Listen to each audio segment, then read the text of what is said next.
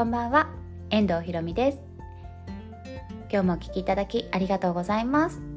このラジオは毎日夜8時に私自身の4人の子供に関する子育てのお話や子供のありのままの感性を伸ばすための子育て法についてお話をしています。よかったらぜひフォローしてお聞きください。はい。というわけで今日はですねあのうちの4人の子供たち本当にみんな性格が違くてですねあの個性とか好きなこととかもバラバラででちょっとそのことでね感じたこととかっていうのをねあの今日はお話ししていきたいと思います。是非最後までお聞きください。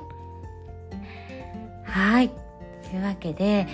あの子供って本当にあのもう生まれた時からというかねお腹の中にいる時からみんな個性がバラバラだったなって私は感じてるんですけどやっぱり生まれた後もね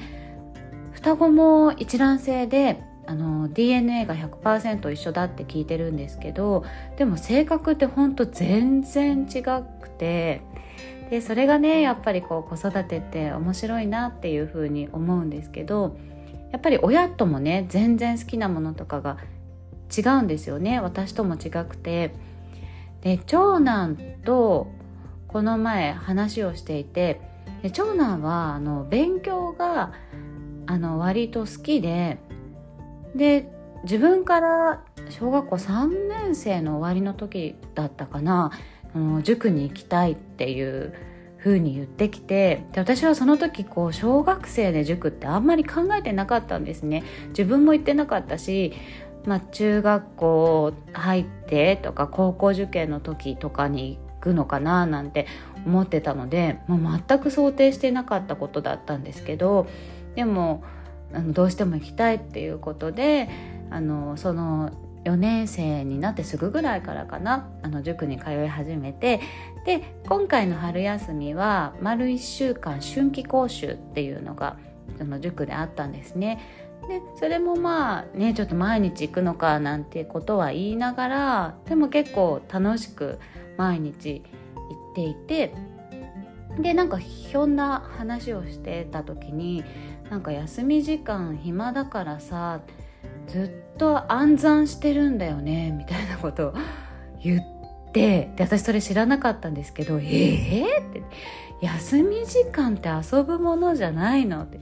ずっと暗算してるの？すごいね。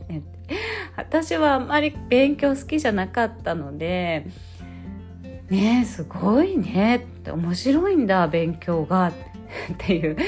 へえみたいな感じでね。なんかこう長男って本当に未だにね結構手がかかることとかいろいろあるんですけど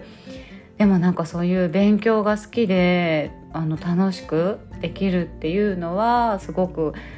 ね長男のいいところだしなんか楽しくこれからもね学んでいってくれたらいいなっていうふうに思ってるんですね。そうでそれと以前もちょっとお話ししたんですけど三男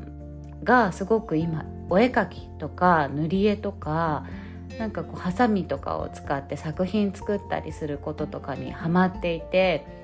でうちはもう本当に長男も次男もそうだけど私もあんまりこう手先が器用じゃなくて図工とかは本当に一生懸命やっても全然できなかったですね。けど三男は割とちっちゃい時から細かい作業が好きなんだなとは思ってたんですけどやっぱりお絵描きとかすごい好きでものすごい熱中して長い時間集中してやるんですね。でそうするとなんかねいろいろなことをさせてあげたくなってなんか今までこう100均とかに行った時にあんまりこう目に留めてなかったなんかいろいろ工作に使えそうなものとか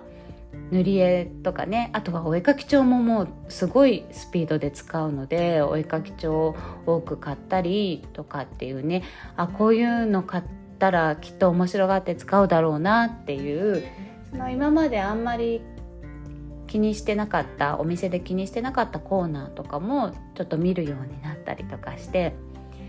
でそういうなんかこう一人一人の興味を持つものが全く違うのでで私も今まで全然興味なかったものとかにそうやってなんか子供発信っていうかね子供が好きになったからなんか親も一緒にあの少しだけどそのその世界をね見させてもらう。で私はお絵描きね別に好きじゃないんだけど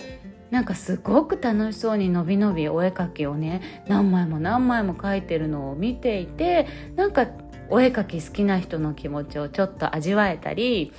あの勉強とか小学生中学生の時別に全然好きとか思ったことなかったけどなんか楽しそうに塾に通ってる長男を見ると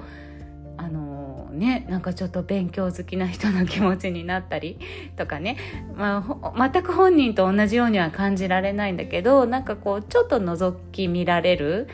っていうのがすごい面白いなと思っていて。で次男は次男で、ね、今ちょっとこう走ることあの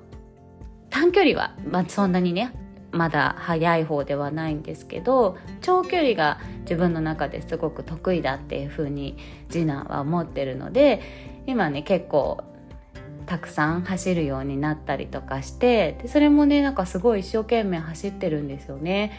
だからそういうのとかを見て本当にみんなバラバラでそれぞれの世界を見させてもらえるのって面白いなっていうふうに思ってだからやっぱりこう大人がねこっちだよこっちだよっていうふうにこう道をねこう選んでいかなくてもなんか子供自身でそういうふうに進んでいくのをなんか親はじゃあそれに興味持ったんだったらこういうのはどうかなみたいなのをねちょっとあの本を用意したり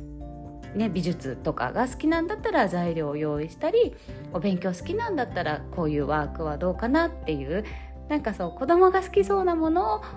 こうどんどんこう応援してあげるっていうのがやっぱり一番いいのかなっていうふうに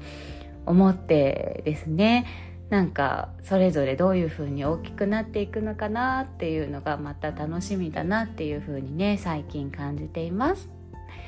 はい。というわけで今日のお話は以上になります。最後までお聴きいただきありがとうございました。今日も一日お疲れ様でした。それではさようなら。また明日。